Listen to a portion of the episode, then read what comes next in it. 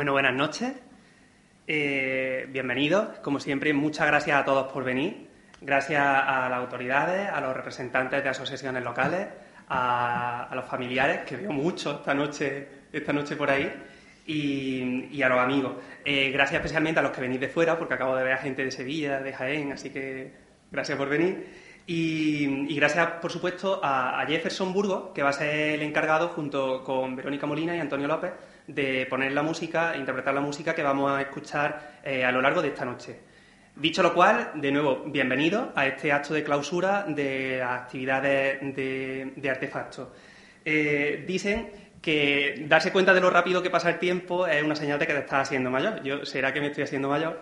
Porque eh, parece que fue, que fue ayer mismo cuando estábamos aquí, otra vez dispuestos a hacer lo mismo que vamos a hacer esta noche, que es el balance de todas las actividades que hemos hecho durante, durante este año.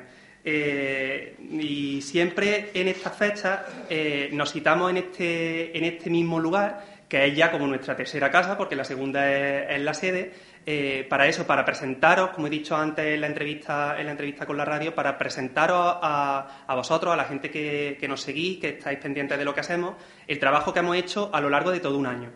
Eh, porque el trabajo de una asociación, desde luego eh, de esta, debe ser un, trabajo continuo. Y los que nos conocéis sabéis que por nuestra parte es así, que nos gusta meternos en lío, eh, en el buen sentido de la expresión, nos gusta meternos en lío y, que no hacemos las cosas porque sí o por cubrir el expediente. Lo hacemos porque simplemente porque nos gusta, porque nos satisface, porque nos llena y porque estamos convencidos de que estas cosas, eh, aunque no generen dinero, sí generan riqueza y, de esa riqueza me temo que el mundo está bastante falto.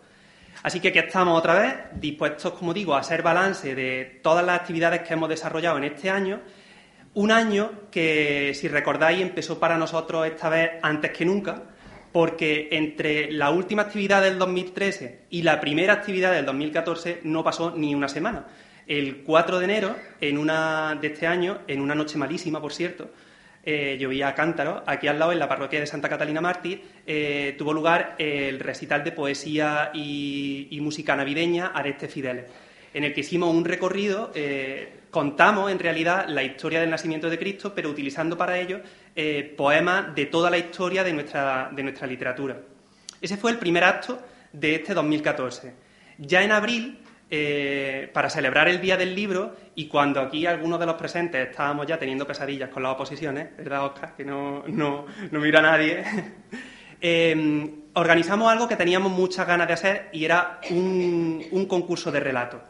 Y ese, ese concurso lo dirigimos a los más jóvenes porque creemos que es desde ahí, desde la base, desde donde, hay que, fomentar el, gusto, el placer por el arte, por la escritura, por la lectura, eh, por, todas las formas de arte, y por eso lo dirigimos, lo dirigimos a ellos.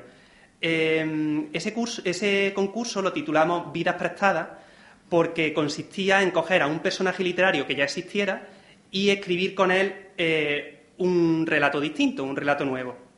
El resultado fueron 29 cuentos, 29 relatos de chicos y chicas entre los 11 y los 18 años eh, que cogieron a personajes pues como Sherlock Holmes, eh, Caperucita Roja, El Soldadito de Plomo, eh, Las hijas del Cid, eh, Katniss Everdeen, la protagonista de Los Juegos del Hambre. Cogieron a esos personajes y contaron con ellos nuevas historias. Eh, y el resultado fue los que estuvimos, todos los miembros de la asociación los leímos, fuimos al jurado, los leímos todos, y el resultado fue pues bastante, bastante, bastante bueno. Nos encontramos algunas sorpresas muy gratas. Eh, creo que los, ganadores están por aquí, no los veo ahora, pero fueron en la categoría infantil eh, Antonio José Porra, con un, un cuento en el que cogía al Quijote y contaba con él un, relato fantástico y se, se titulaba Sir Quijote y la montaña de los caídos. Era un, derroche de imaginación, de verdad. Eh, y la ganadora de la categoría juvenil fue Inma Moscoso, eh, que escribió El viaje de Aradín, que es precisamente uno de los relatos que, se incluyen en la revista que presentamos esta noche, en Escribiendo 9, que ya de paso eh, la habréis visto ahí a la entrada. Yo os animo a, a, tenerla, ya sabes que el, precio es totalmente simbólico. Y creo que por, relatos como este vale la pena. Y creo que os sorprenderá como nos sorprendió, como nos sorprendió a, nosotros. Eh, ya os digo que, merece, merece la pena organizar cosas así porque es desde estas edades desde donde debemos empezar a fomentar este interés por la cultura y, por la literatura y el arte. Y yo tanto aprovecho otra vez, ya se lo dije en su momento, pero aprovecho otra vez para tanto a los que participaron como, por supuesto, a los finalistas y a los ganadores, eh, decirles que sigan, que sigan escribiendo, porque eh, los ganadores, sobre todo, eh, tienen, tienen materia prima, o sea, tienen de dónde, de dónde tirar. así que tanto yo como el resto de mis compañeros los animamos, los animamos a seguir. Eh, seguimos con otras actividades que hemos desarrollado, que son las actividades de formación, que de un tiempo a esta parte se ha convertido en uno de los pilares básicos de artefactos. Eh, la primera de ellas tiene que ver con la pintura, eh, el taller de pintura que, está impartido por Aquilina Navarro, que tampoco la veo ahora, pero que también aquí está delante, que impartido por Aquilina, saluda, saluda, impartido por Aquilina Navarro, y que lleva ya, se ha seguido impartiendo durante todo este año y si, si no me fallan las cuentas, en octubre empezaron ya el tercer curso. O sea que, llevan ya una, una, trayectoria y es cada vez más la gente, la gente que participa en él. Este año precisamente ha sido el primero en el que se ha expuesto el trabajo de las alumnas y algún que otro alumno, que también, que también lo hay, del taller de pintura. En octubre eh, se expusieron esas obras. Eh, recuerdo que la sala de exposiciones estaba llenísima y no se expuso todo lo que había, no solo, no solo óleo, sino que también había trabajo en tela, eh, trabajo en, en teja. Eh, y, fue una exposición que, recogía el trabajo de todo esto, eh, todo el tiempo que ha estado funcionando el taller de pintura. Ella ya lo sabe, pero yo aprovecho también para volver a darle la enhorabuena a Aquilina por el trabajo que hace, porque no solo porque pone su tiempo, su esfuerzo y muchas veces más cosas, ¿verdad, Aquilina? Eh, sino también porque eh, con ese trabajo consigue no solo enseñar a pintar a quien va, sino también apreciar lo que es la pintura, apreciar el arte. Y me consta además que sus alumnas, que son muchas, eh, están también encantadas con ella. eso con respecto a la pintura.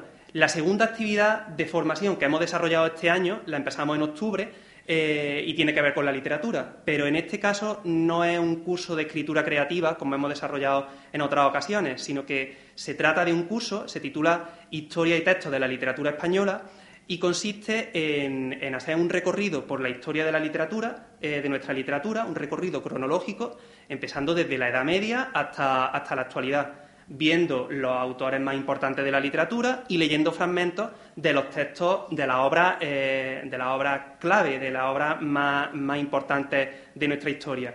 Eh, en este caso, el taller lo imparte un servidor, así que no tengo más remedio que invitaros a, venir a asistir al curso que se imparte una vez a la semana, arriba en nuestra, en nuestra sede, eh, concretamente en los sábados de 6 a 8 eh, y es totalmente gratuito. Ya hemos hablado antes que gracias al apoyo y a la colaboración del ayuntamiento, eh, estas actividades de formación pueden ser gratuitas.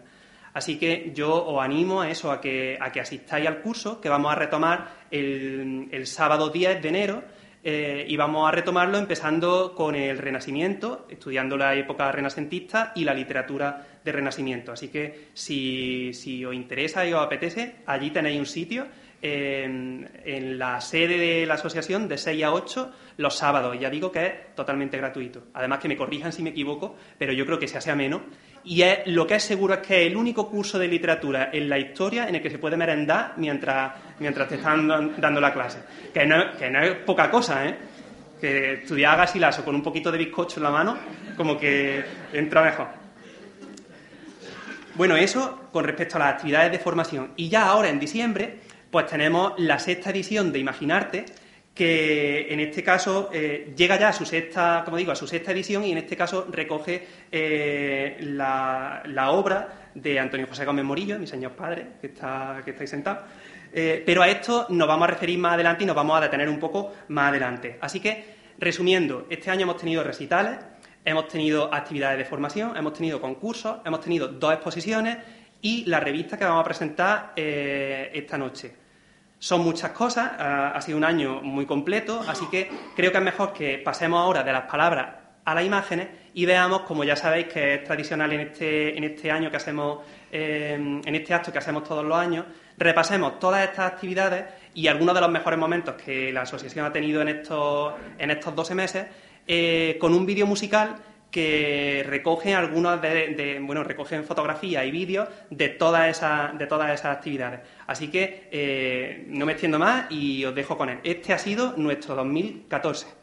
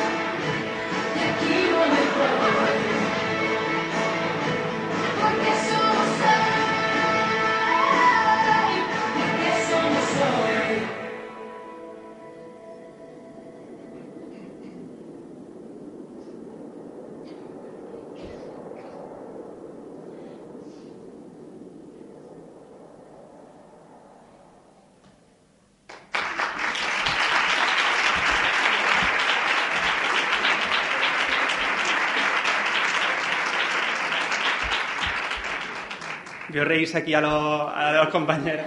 Ellos saben que esto es como, como, lo de la policía, que cualquier cosa que hagan puede ser usada en su contra, llegando a estos vídeos. Bueno, como ya veis, eh, un año más y hasta, hasta con oposiciones asesinas de por medio, eh, ha vuelto a ser un año que, ha estado bastante lleno. Pero eh, aún así todavía hay que sumar una cosa más, porque como siempre nuestras actividades del año terminan justo esta noche, con la presentación del nuevo número, del nuevo número de, Escribiendo, que es nuestra, nuestra revista literaria. Y de eso precisamente es de lo que nos vamos a ocupar ahora, pero antes vamos a volver a oír algo de música eh, interpretada esta vez por Antonio López.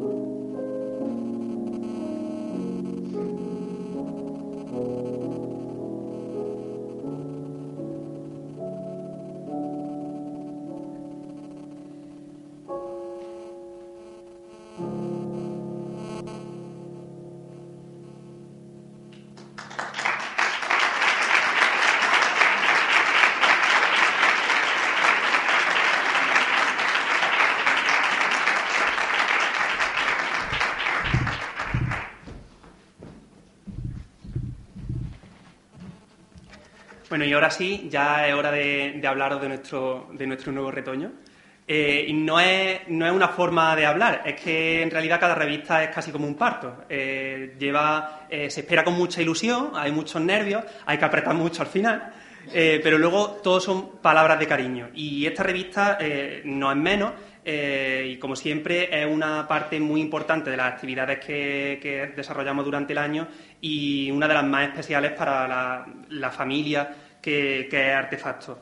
Eh, en esta ocasión participan un total de seis ilustradores y, si no me equivoco, dos escritores, no solo de Rute, eh, sino también de Priego, de Fernán Núñez, de Granada, de Madrid y, de Venezuela.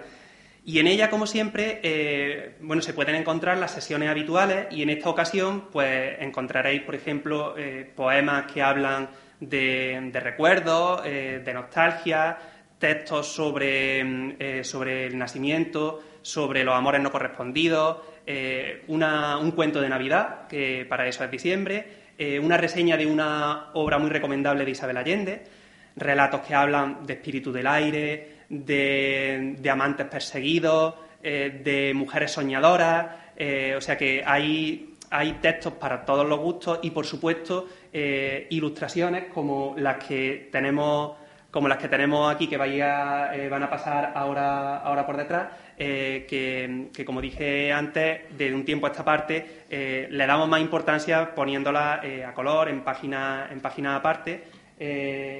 ahora van a ir, van a ir pasando.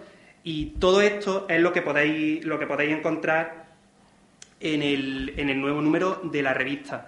Sí quería decir antes una cosa que ya sé que lo digo todos los años, pero no me voy a cansar de decirlo, y es que esta revista no es solo nuestra. O sea, no, lo no la hacemos los miembros de Artefactos eh, para Artefactos, sino que es una revista totalmente abierta a la participación y no es que dejemos a la gente que participe, es que queremos que participe. Eh, por eso eh, la revista se creó con esa intención, con, que, con la intención de que fuera un espacio para que todos, todos esos textos que se, quedan, que se quedan en el cajón o esas ilustraciones que se quedan en el cajón, unas veces por pudor, pero otras veces simplemente por no tener dónde exponerla, eh, encontraran una salida. Así que eh, desde aquí vuelvo a animar a, toda esa gente que, guarda esas cosas en los cajones a que se ponga en contacto con nosotros, eh, ya sea personalmente o a través del correo, de, las redes sociales, y comparta con, nosotros y con la gente esas creaciones. Os puedo asegurar que nos llevamos muchas veces sorpresas muy gratas eh, como ya no ocurrió con, Clara, que debe estar por ahí, hola Clara, allí la veo, eh, que tampoco voy a cansarme de, decirlo, eh, va a llegar muy, muy lejos, yo estoy completamente, completamente seguro, y si no ya, ya veréis cuando, hablando, de, hablando de la niña. Y también, por ejemplo, de, en, este, en, esta ocasión, este ha, sido, este ha sido descubrimiento reciente de Antonio Manuel Jiménez, que tiene una de las imaginaciones mm, más despiertas que yo he visto en, mucho tiempo. Ya, eh, si tenéis la revista, eh, fijaros en un relato suyo que aparece, que se titula El túnel. Eh, tenemos otros más y le agradezco también que se haya animado a colaborar con nosotros y a, publicar sus textos en la revista. A continuación vamos a leer algunos de esos textos de los que componen este Escribiendo 9, pero antes eh, toca de nuevo dar las gracias eh, a toda la gente que ha hecho posible que la revista salga adelante. En primer lugar, por supuesto, a los autores. También a nuestro, a amigo Sele y a la gente de su imprenta, que trabaja siempre con el mismo mimo y, la misma eficacia, eh, aunque, aunque le demos muchas veces las cosas contra el reloj, que eso también hay que tenerlo en cuenta. Eh, y sobre todo debemos agradecer el apoyo de, la Consejería de Cultura del Ayuntamiento, eh, porque sin su colaboración esta revista sería muy difícil que, saliera a la luz. Por eso me gustaría ahora invitar a nuestra consejera de Cultura, Marilo Peláez, a que, a que suba a, a decir algunas palabras. Así que Marilo, por favor.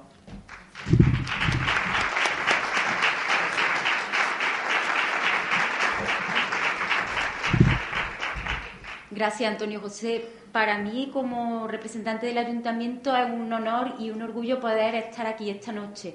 La, mm, verdad que no tengo nada más que palabras de agradecimiento, sobre todo por invitarnos a compartir esta noche y esta noche que sabemos que es una noche tan especial y tan importante para vosotros, porque es una noche en la que vosotros cerráis por vuestras actividades que han sido muy numerosas e importantes a lo largo del año, que como decía antes es muy importante recordar, porque son muchas las cosas que hay. Vivimos en un mundo muy globalizado donde hay un exceso de, información y a veces se nos escapan muchas cosas y sobre todo es muy importante porque presentáis vuestra mm, tan esperada revista, ¿no?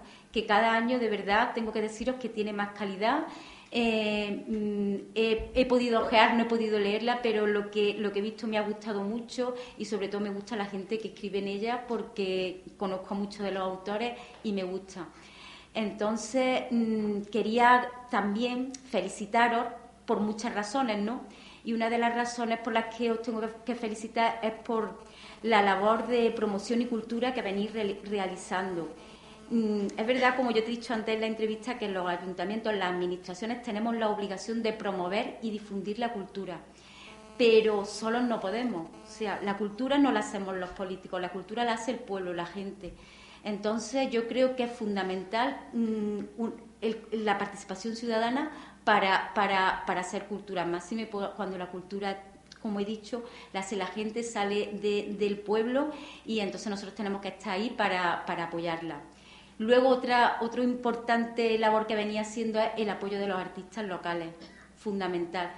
Entonces eh, hemos disfrutado de exposiciones muy, muy, muy, muy importantes, como ya has dicho, lo hizo Clara Encina, lo hizo Pedro Roldán, que es un pintor muy consagrado y muy importante, lo hizo Pilar Herrero, eh, lo ha hecho Francisco Sánchez y este año tenemos la suerte de contar con, pues, con Antonio José Gómez Morillo, una persona muy dinámica, muy participativa en los ámbitos culturales de Rute.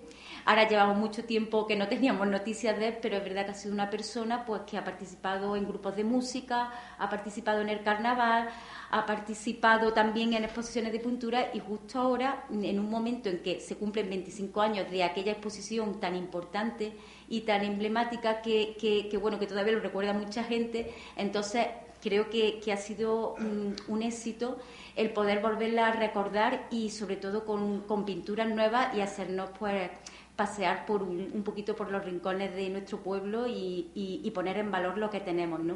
Desde aquí felicitar a Antonio José Gómez Morillo, Artefacto, por haberse acordado de él y, exponer, y su exposición. Yo creo que la exposición ha tenido éxito, han venido a visitarla mucha gente. Eh, al ayuntamiento también nos han llegado felicitaciones por la, por la exposición y bueno, desearle mucho éxito y, vamos, que estoy segura que, lo va a tener por la, por la calidad de, lo que ha presentado, ¿no? Y bueno, deciros que sí, que es verdad que el tiempo pasa muy deprisa, que ha llegado el momento de, hacer balance de, muchas cosas, pero que, que, bueno, yo quiero recordar aquí que este año ha sido muy intenso, pero que 2015 queremos que sea todavía más y queremos pues seguir colaborando y cooperando con Artefacto. ¿no? Queremos que estéis ahí y, bueno, pues desde aquí a todos de nuevo agradeceros vuestra invitación y desear un 2015 pues lleno de alegría, de ilusión y sobre todo de creatividad porque el mundo necesita mucha creatividad y necesita mucho de asociaciones como vosotros, porque hacéis el mundo mejor, porque la cultura hace que el mundo sea mejor. Así que muchas gracias, os deseo mucho éxito y, y bueno, aquí me tenéis para lo que haga falta, ¿vale?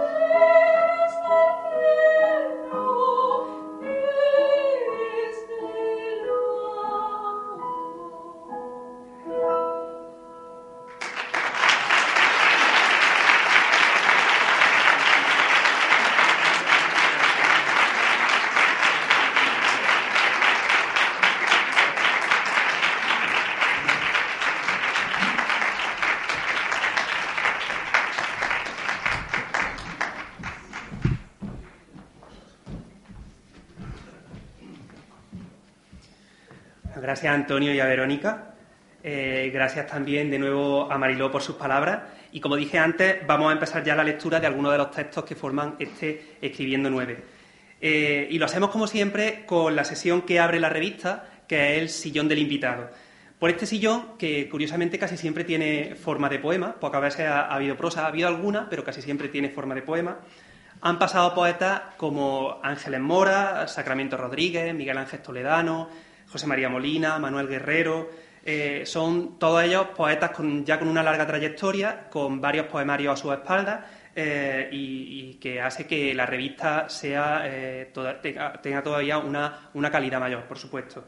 En esta ocasión hemos querido invitar a un poeta, a un poeta ruteño con el que mm, es de verdad un honor poder contar. Me estoy refiriendo a Antonio Llama, en quien se da esa curiosa doble faceta de, literatura y matemática, eh, que ya se daba también en, Lewis Carroll, el padre de Alicia en el País de las Maravillas, y, que hace que, sea tan, tan especial. ¿no?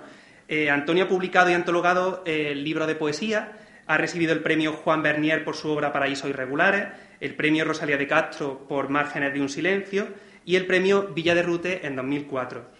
Así que, insisto, es un honor eh, poder contar con él. Eh, él se prestó inmediatamente a colaborar con nosotros con la amabilidad y con la calidez que lo caracteriza y que, eh, sabréis que tiene los que lo conozcáis. y como no ha podido venir esta noche, me ha pedido que lo disculpemos, me toca a mí la responsabilidad de abrir estas lecturas leyendo el, poema eh, con el que se abre la revista, que se titula Otoño sin nosotros. Otoño sin nosotros. Sé de un lugar donde siempre es otoño. Es otoño y pienso en ti, donde el viento se lleva las hojas por el suelo, donde llueve tan dulce que hace daño. Yo quisiera ser hoja para posarme en tus manos, de la luz ser su, fértil luto, de la tierra su olor a tiempo mustio, a humedad y cansancio, ser aire, abajo de las nubes y los árboles, como naturaleza que caída se entierra y nace. Sé de un lugar donde la sangre duerme esperando una ausencia. Es otoño y me duelen las rodillas, el mármol de los parques, tus, tus flores secas. En el abrigo azul guardé tu carta y también me duele. Es otoño y tú no estás, y será otoño hasta el último de mis días.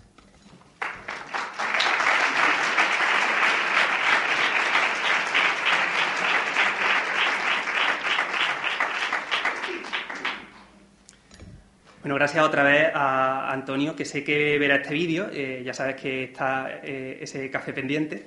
Eh, y los textos que vamos a escuchar ahora son una muestra de lo que vais a encontrar en el resto de la revista. Y para eso voy a llamar al escenario a sus autores, que son Isabel Delgado, Isabel Ramos y Ana Burguillo. Así que cuando queráis.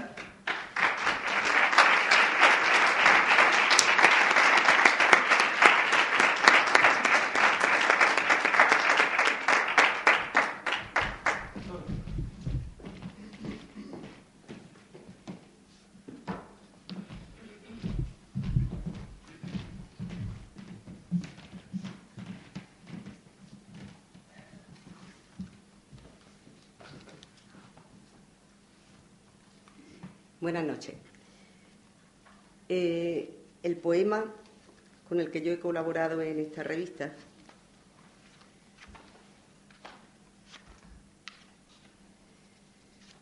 se titula Tu ausencia y está dedicado a mi padre.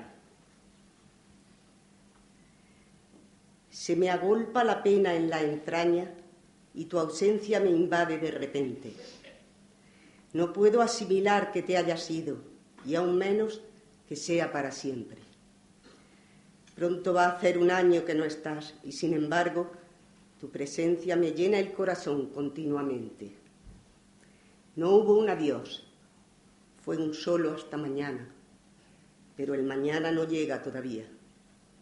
Por eso te busco en los rincones de mi alma dolorida y acaricio el consuelo de encontrarte algún día Tú, que tanto temías a la muerte, no la oíste llegar, traicionera y silente. Sin barca ni barquero, sin nada a que acogerse, te envolvió en un suspiro y te quedaste ausente.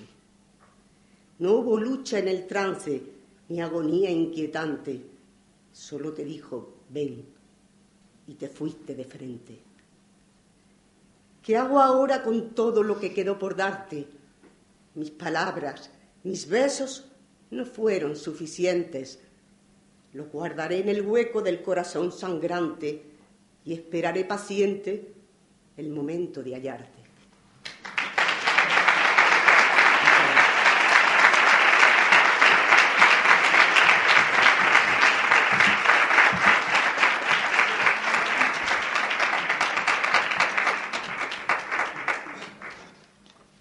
Buenas noches. Yo como mi compañero quiero daros también las gracias por vuestra asistencia y felicitaros por, la fiesta, que este año os traiga todo lo mejor del mundo y que el año que viene nos volvamos a ver aquí otra vez con otra nueva revista. Yo voy a leeros un relato que se titula Una caricia de aire. Empieza con una estrofa supuestamente cantada, pero como yo canto tan mal, pues la voy a leer. La curiosidad mató al gato. La curiosidad mató al gato, pero este revivió y se hizo más sabio.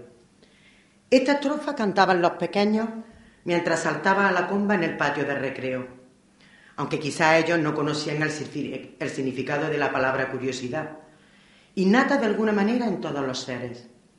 Y fue esa curiosidad la que llevó a nuestra protagonista a vivir su propia historia. Ancana vivía en su mundo perfecto en su forma incorpórea, translúcida e inimaginable. Ella era una sílfide, su existencia transcurría en una constante metamorfosis, en una danza de polvo brillante, sensual en su vaivén, inquieta por naturaleza, pasaba de ráfaga a huracán en un instante. Pero olvidó que no pertenecía al mundo carnal, al del ser humano. Olvidó que hay reglas que no puedes romper, tratos que no debes deshacer, olvidó que era un, espíritu del aire. Por su condición de inmortal, vio pasar los años, los siglos. El tiempo para estos seres no se cuenta en minutos ni en horas, sino en conocimientos adquiridos. Pero ella era distinta. Quiso ser algo más que ese soplo que a veces te roza la mejilla, o ese otro que se cuela por la rendija de la ventana provocando escalofrío. Su rebeldía y su tremenda curiosidad la llevaron a recorrer la tierra de los humanos a escondriñar en sus hogares, a revolotear y jugar con los pequeños, aquellos seres que tanto le llamaban la atención, los más parecidos a su propia esencia, divertidos, alegres, incansables. Pero ni siquiera esa fascinación era comparable con la sensación de plenitud que encontraba en cierto valle coronado de almendros. Llegado el tiempo, estos se cubrían de flores cuyo olor ella absorbía, ayudando a su expansión por todo el valle. Allí conoció a Lucas, un chico moreno, de ojos parecidos al fruto del almendro. Ancana se burlaba de él, revolviendo sus rizos. Con él se volvía brisa cálida. Se transformaba en diminuto remolino impregnado de perfume de azar. Se reía provocando que las hojas se contonearan al compás de su propia danza. Lucas solo veía lo que ella provocaba y reía, reía y bailaba, uniéndose a ella sin saberlo, arropado por aquellos brazos inasistentes que habrían querido alzarlo para que siguiera bailando con ella sobre la copa de los árboles. Con el tiempo, aquellos juegos dejaron de parecerle interesantes y Ancana buscó otros lugares donde sacar, donde saciar su sed de aprender sobre nuestro mundo, dejando a Lucas recluido en su recuerdo de aire. Han transcurrido los años, aunque para Ancana pudo ser ayer mismo cuando jugaba con Lucas. Hoy, en esta noche mágica, ha vuelto a este paraíso de color y fragancias, aquí, donde se ha sentido siempre como en su propio espacio, en su propio mundo. Ancana silba despacio, mientras las almendras tintinean a su paso, y por primera vez se deja vencer por el impulso de lo más prohibido que tienen estos seres, dejarse ver. Su silueta se recorta entonces a la luz de la luna, y sus contornos se difuminan en la noche, apareciendo y desapareciendo en un sinfín de partículas deslumbrantes. En ese éxtasis, en esa espiral de sensaciones, no percibe muy cerca, tumbado sobre la mullida alfombra de hierba y florecillas silvestres, Alguien la contempla entre asustado y perplejo. Lucas se despierta con un leve ruido, como el aleteo de un centenar de mariposas que se hubiesen posado sobre su frente. No recuerda el tiempo que lleva allí. Hacía tanto tiempo que no se recostaba entre los almendros como cuando era un niño. Había salido de la casa y se había adentrado en la vereda que le llevaba a su niñez. Había aspirado enormes bocanadas de aire puro, impregnado del olor dulzón de la hierba. Solo recordaba eso y que inconscientemente se había tocado uno de aquellos rizos que siempre le caían sobre los ojos. Después se había dejado llevar por el sopor de aquella noche primaveral y ahora no sabía si estaba despierto o soñaba con los ojos despiertos. Ella estaba allí, suspendida entre los árboles, aquella silueta de mujer o de diosa. Sus formas se deshacían y se volvían a recomponer como si se tratara de un ritual fantasmagórico. No podía ser real, a menos de eso estaba seguro. ¿O no? Se quedó inmóvil. Le atraía aquella forma de mujer, la belleza en todo su esplendor, la sensualidad personificada, la pasión y el deseo hechos luz, y la miró, y se perdió en sus ojos pintados de rayo de luna, y deseó besar aquellos, todos aquellos puntitos brillantes que componían unos labios nunca antes besados, y quiso rozar su cuerpo efímero, y así transcurrió una eternidad en un instante, hasta que ella le miró. Su corazón sintió entonces un vértigo que le hizo caer en el abismo de la sin razón, donde quedó atrapado en una telaraña de sentimientos, paralizado por la calidez de aquella veleidad del destino. Ancana que está hecha de jirones de sabiduría y de aire, sabe nada más de depositar su etéreo ojo sobre él, que aquel apuesto joven es su amigo de juego, aunque ahora se haya convertido en todo un hombre que la mira con adoración e incredulidad. No puede comunicarse con Lucas como dos seres de la misma especie, puesto que no lo son, y lo hace de la única forma que sabe que él entenderá, envolviéndole como hacía cuando era pequeño, acariciando su cuerpo con pequeñas pinceladas de viento, besándole con un suspiro de aliento, y así, en aquel claro de mágica luna, quedaron aquellos dos seres, extraños entre sí, iguales en su diferencia, abocados a entenderse sin palabras, enlazados en una espiral de amor que le hizo romper todas las barreras de lo racional. Ella es, una, ella es un vendaval que azota su alma sin tregua, y él vive contagiado por aquel ciclón que derriba todas sus trabas, dejándose arrastrar hacia un abismo que los dos saben muy bien pronto les pasará factura.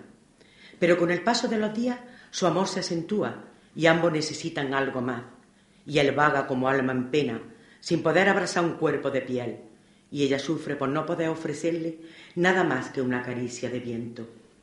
Ancana se enlaza, se dibuja, se estiraza, se deshace, se rompe y se recompone una y mil veces, buscando la forma de hacerse corpórea, y él sueña, sueña con ser aire. En el mundo humano no existen dioses a los cuales pedí que te concedan un deseo. Por eso es ella la que vuelve a su mundo para buscar remedio a su desvelo. Para ello está dispuesta a suplicar, a dar a cambio todo lo que los caprichosos dioses le pidan. Y su ruego dispuesta, y su llanto se convierte en un tifón que aúlla dolorido ante la mirada altiva de esos dioses. Su padre intercede por ella. Es un espíritu del aire de gran sabiduría que ha comprendido el dolor de su pequeña niña de aire. Aquellos ruegos hacen mella en una diosa que le concede un único deseo. Piénsatelo bien, porque no siempre es bueno que se cumplan los sueños. ¿Qué harían los humanos si de verdad pudieran alcanzar esas estrellas que tanto les gustan pedir? Le dijo sonriendo con magnificencia y desapareciendo en su estela esa diosa a la que había acudido Ancana. Y dejando a esta pensativa, le había pedido que él fuese como ella, y su deseo le fue concedido. Lucas se volvió aire, su cuerpo sin forma se expandió por todo el infinito, y ella aún lo busca convertida en huracán, destruyendo todo lo que encuentra a su paso, buscándolo en cada rincón del universo, con su rabia y su desesperación convertida en violentas tormentas que lo arrasan todo sin piedad. Se ha vuelto aire frío que en las noches polares busca consuelo en la aurora boreal, porque Ancana había olvidado que los dioses siempre juegan con dados amañados. La curiosidad mató al gato. La curiosidad mató al gato, pero este no volvió para contarlo. Grandes gotas comenzaron a caer. La tormenta arreciaba, dando lugar a pequeños tornados. El eco de las voces de los pequeños que jugaban en el patio hacía mucho tiempo que se había perdido en el aullido del viento.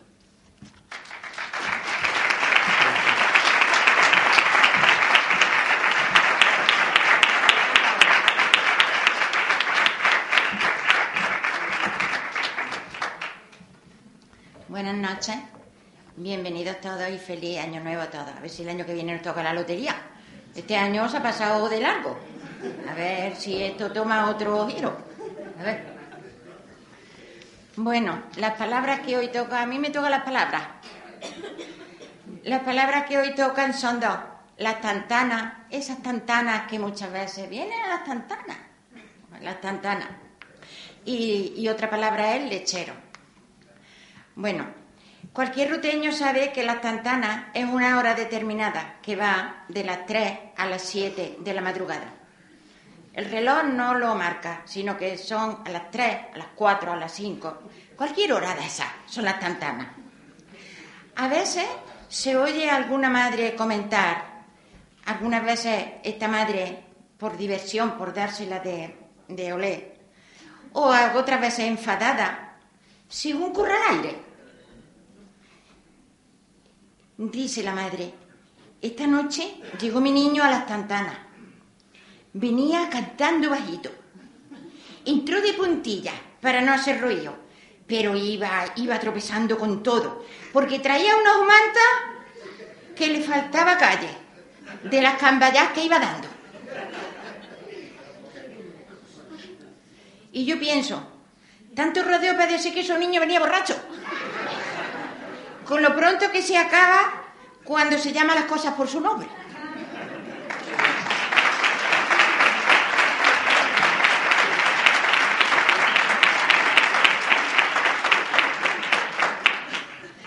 La otra palabra ruteña la usamos mucho.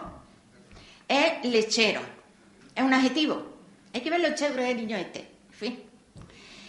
Eh, el lechero eh, antes antiguamente era la persona que cada mañana traía a las casas la leche. Normalmente la leche que traía era de cabra, o traía la piara de cabra, o ordeñaba allí mismo, en fin. Después llegaron las grandes superficies, los tetrabrí, y se perdió el romanticismo de los pueblos, de nuestras costumbres particulares de cada pueblo. Pero esta palabra tiene otro significado mucho más elocuente, en rute, tiene otro significado más profundo. Eh, empezamos a decir lo que es lechero. Los niños, los niños, los niños, los niños son un regalo, son una bendición de Dios, son, porque son el futuro, son la, son la herencia de la vida son la vitalidad y la alegría de la casa y de la familia. Son una maravilla. Los niños son una maravilla. Pero hay niños que son más lecheros. Decimos que un niño es lechero cuando da la lata por ser demasiado exigente, cuando es penoso y egoísta, cuando quiere mandar en toda la familia, o quiere que todo gire a su alrededor como si él fuera el Sol y los demás los planetas. Cuando se empeña, cuando se empeña en, en ser el señor del reino familiar. Hay niños que, que quieren que sean los reyes. Cuando, cuando intenta mandar en papá y mamá y salirse siempre con la suya. Son lecheros también porque son así de cabezones es así de cabezón el niño que toca ser lechero. Un, niño lechero es dominante con los hermanos y los tiene. Es caprichoso como él solo. Le coge todo, pobretico. Es de los que pegan patadas en la espinilla a mamá cuando no le concede inmediatamente lo que le pide. O de los que cuentan mentiras en la escuela, de la escuela a papá para que discuta con el maestro. Pero la culpa no es del niño, sino de su padre, que sabiendo cómo es de por culero, lo escucha y hace caso de un niño tan lechero.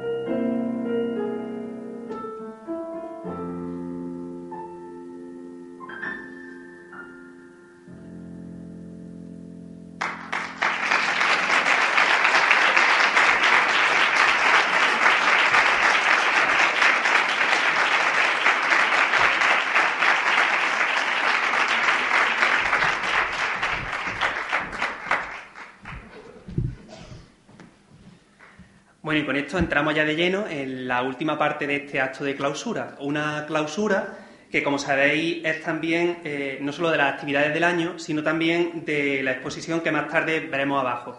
Imaginarte seis, que este año además está de aniversario, porque justo por estas fechas, pero hace ahora 25 años, en diciembre de 1989, se inauguraba la exposición Rincones Ruteños de Antonio José Gómez Morillo.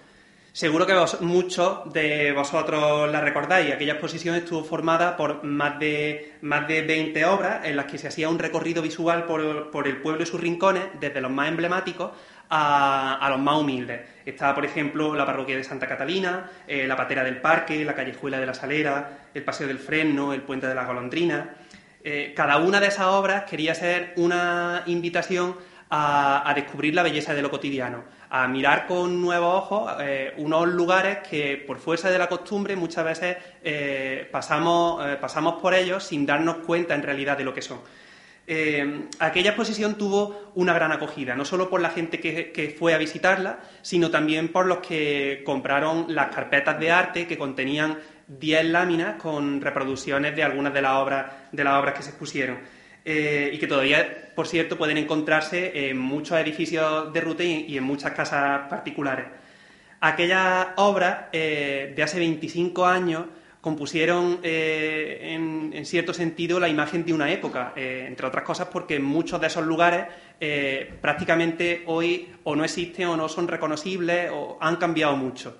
Porque han pasado 25 años y en 25 años no solo ha cambiado también, no solo ha cambiado la sociedad, sino que Rute ha cambiado mucho. Por eso eh, el autor pensó que eh, este momento, cuando se cumplen los 25 años, era un buen momento eh, para volver a hacer una nueva mirada a cómo está el pueblo ahora mismo y a otros rincones que se quedaron sin exponerse en esa primera, en esa primera ocasión. como por ejemplo el Chorraero, la aldea de Zambra, la parroquia de San Francisco de Asís. Y por eso de ahí surgió la idea de estos nuevos rincones ruteños. Eh, sobre el autor, ¿qué, queréis que os cuente? Aparte de ser mi padre, que para mí es el punto número uno de su currículum, eh, todos lo, conocéis por su, por sus facetas, por sus distintas facetas relacionadas con, con, la cultura y el arte. La escritura, el carnaval, como ha comentado antes Mariló, eh, la música, por supuesto. ¿Quién, ¿Quién no se acuerda de los caníbales? Me acuerdo yo que no los conocí. O sea que. Eh, y, también, y también la pintura. Eh, su última exposición fue, si no recuerdo mal, en 2007, se titulaba Los mil y un rostros de Cristo, 2007-2008.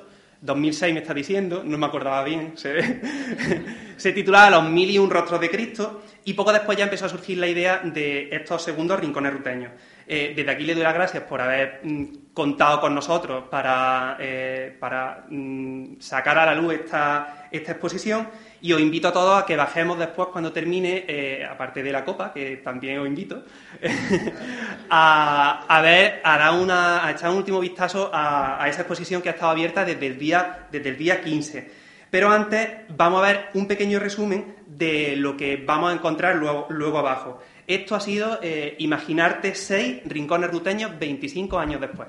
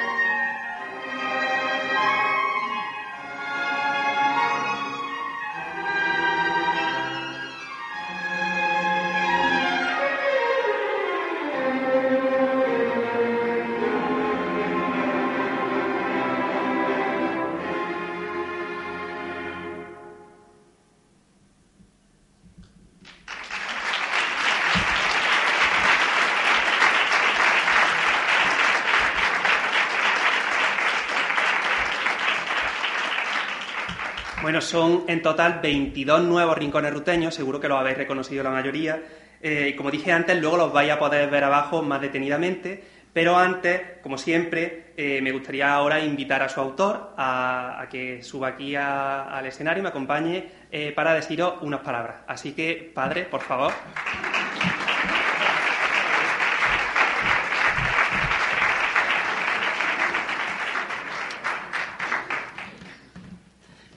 Noches. Hoy, hoy es un día para mí lo menos de agradecimiento. Primero, mm, darle gracias a Dios porque nos tiene aquí un año más, habiendo tanta gente que se han quedado en el camino durante este año. Darle gracias a nuestro ayuntamiento por su colaboración, sin la que no hubiera sido posible esta exposición. Darle gracias a Artefacto, porque gracias a ellos y a su empuje se, ocurrió la idea de retomar los 25 años esto. Gracias a vosotros amigos que siempre estáis ahí y, que tanto ánimo nos dais y lo, que, y lo que me queréis. Si no fuera por eso, me había mandado la mierda ya hace mucho tiempo. y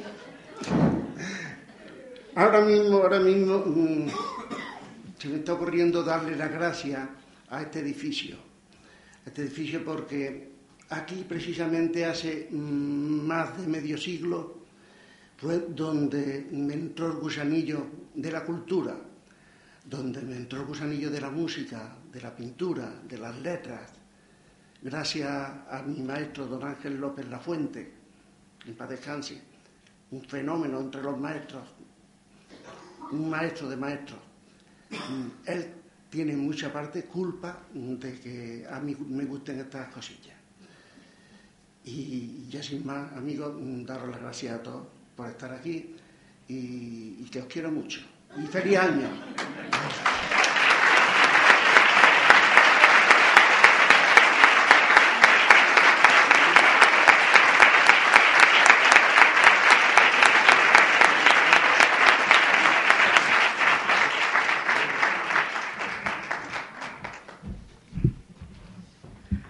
Bueno, pues hasta aquí el, acto de clausura anual.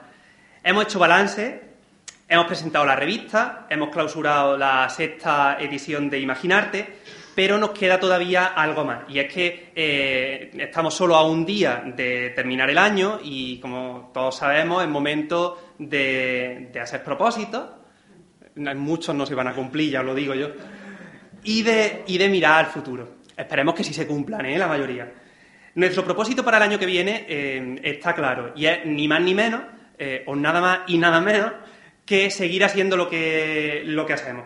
Eh, con las mismas ganas y también con la misma ilusión y hacer todo lo posible para que las cosas se muevan en el pueblo, porque el pueblo, un pueblo, cualquier sitio, tiene que moverse para estar vivo. Y eso, como dijo Marilo antes, es responsabilidad de todos, de todos los que estamos aquí, eh, es nuestra responsabilidad y nosotros somos los que tenemos que decidir si queremos estar en un pueblo vivo eh, o no. O sea que eh, es una tarea que tenemos todos, no solo nosotros, sino todas las personas que, vivimos en un pueblo, de tomar las riendas, de, hacer cosas por el pueblo y, y hacer que cada día estemos en un sitio un poco mejor. por nuestra parte ya os adelanto que hay planes para el futuro. Además de varias actividades en las que estamos trabajando, muy pronto tendremos también lista nuestra nueva, nuestra nueva página web. Eh, ya hay algunos contenidos que se pueden ir viendo, incluidos todos los números de la revista, están digitalizados y puestos en la página web. Y tendrá, eh, dentro de muy poco tiempo, tendrá el dominio www.asociacionartefacto.com por ahora no lo tiene, pero podéis acceder ya a la página web tal y como está, eh, con el mismo dominio, pero terminado en wordpress.com. Pero ya os digo que es cuestión de poco tiempo. Y también tenemos eh, algunas novedades, puede que grandes novedades, para nuestra sede, eh, pero de eso esperamos poder daros noticias más adelante. Esto con respecto a nuestros propósitos, pero esta también es época de deseos y nosotros también los tenemos aunque hay algunos deseos que eh, no hace eh, falta repetir, porque los conocemos todos, por desgracia, eh, demasiado bien.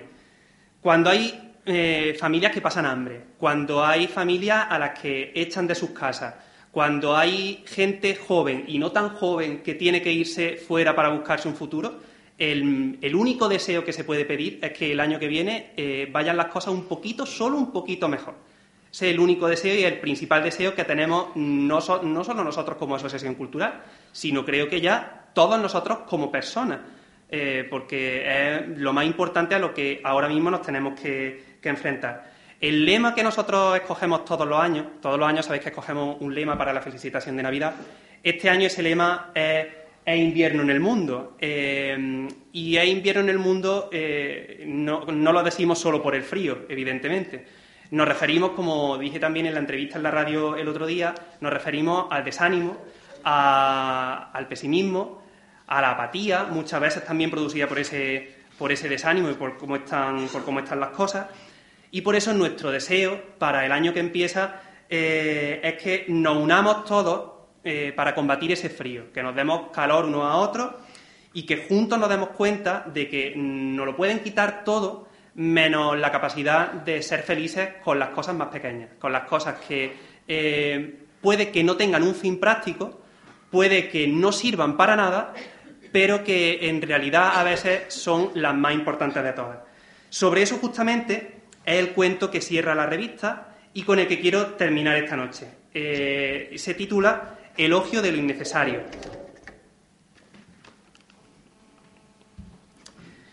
Érase una vez, en un mundo parecido a este, una niña que recogía estrellas. Las guardaba en todas partes, en los cajones de la ropa limpia, debajo de la cama, en los tarros de la despensa. La casa entera estaba cubierta de un fino polvo dorado que aparecía con más rapidez de la que se limpiaba, vistiendo como una sábana los muebles y las alfombras nuevas. En el jardín el viento levantaba remolinos de oro que los vecinos barrían de sus puertas con gesto severo. En la mesa, el pan se cubría de cristales diminutos que había que sacudir continuamente sobre el mantel. También el abuelo, encorvado en el sillón, dormitaba cubierto de polvo, con la paciencia y la quietud de un viejo dromedario indiferente ante la arena.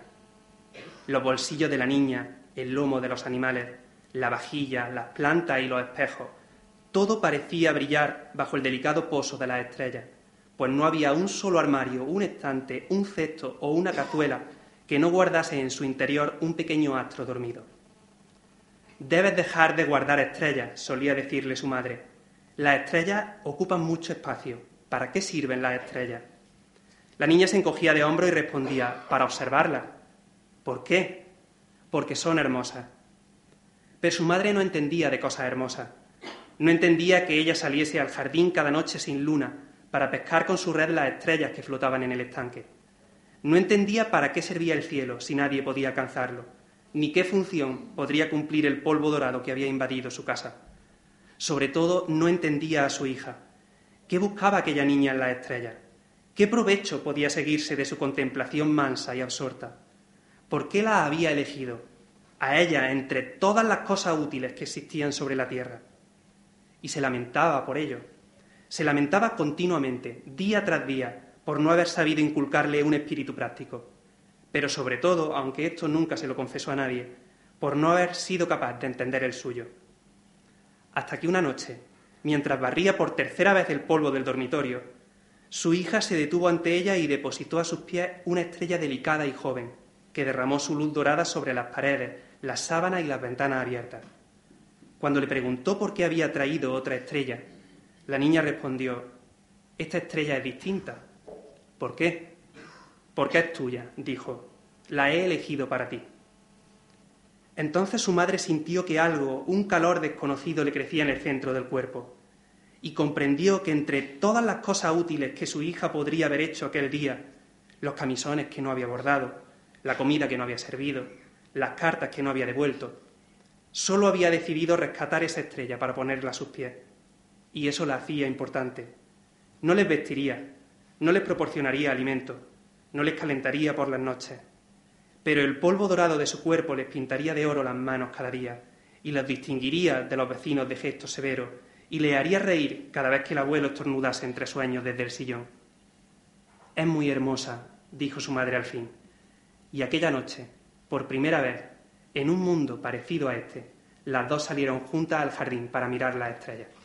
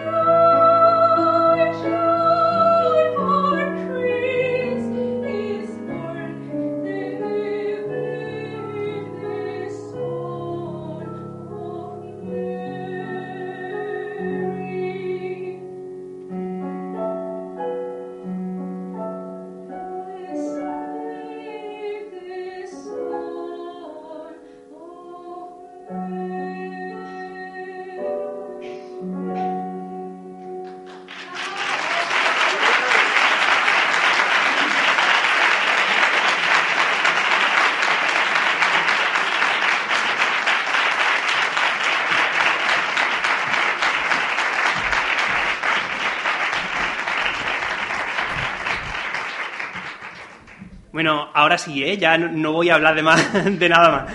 Ahora ya solo daros las gracias de nuevo a todos por venir, eh, por haber querido acompañarnos esta noche y, las gracias también a las personas que han hecho posible que volvamos a estar un año más, un año más aquí, eh, que los proyectos de este año hayan salido adelante y que tengáis eh, la revista Está escribiendo nueve en vuestras manos.